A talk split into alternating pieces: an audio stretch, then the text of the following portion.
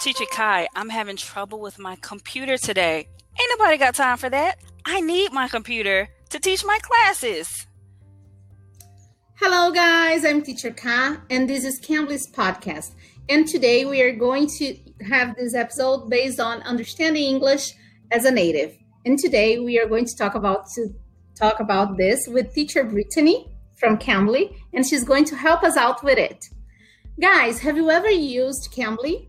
If you haven't, you may use this code, Podcast Cambly. With this code, you may have a free trial with Cambly. So, Teacher Brittany, can you help us out with this expression? I sure can. Many new students want to learn new f- words from America. And one word or phrase that we use quite often is the phrase, ain't nobody got time for that.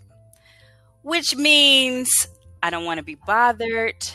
I don't have time to get involved with whatever you're doing, or I simply don't want to do it, or I, I just can't right now. So we would say that not in a formal setting, but we would use this phrase with our family, our friends, maybe when we're out just having fun and relaxing, and someone approaches us about something, we would use that phrase. But remember, we would not use that phrase in a formal setting like at school or maybe at work. Okay, so could I use this sentence if, for example, I have a crush? I mean, I don't have a crush anymore. My ex boyfriend is at a party, and you tell me, Teacher Kai, you know what? You know John? He's over there. Aren't you going there? And I say that. Ain't nobody got time for that. Absolutely. You can say it just like that. If you see an ex that you do not want to talk to, and I say, hey, Kai, go, go talk to him, you can simply say, ain't nobody got time for that.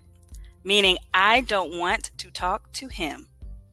So, yes, you can use it in that way.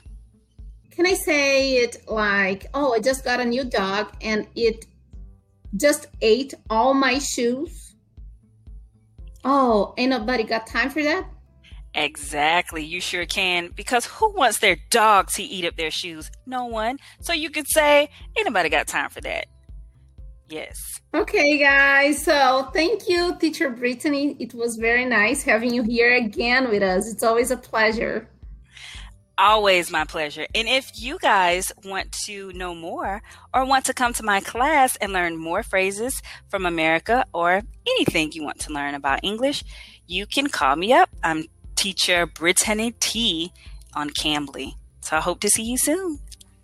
Okay, guys, if you like this class, just uh, subscribe to the channel and like it. Okay, I'm Teacher Ka. Thank you, Teacher Brittany, for your help. It was really useful. Thank you so much. Bye bye, guys. See you. Bye bye. You can. You can be.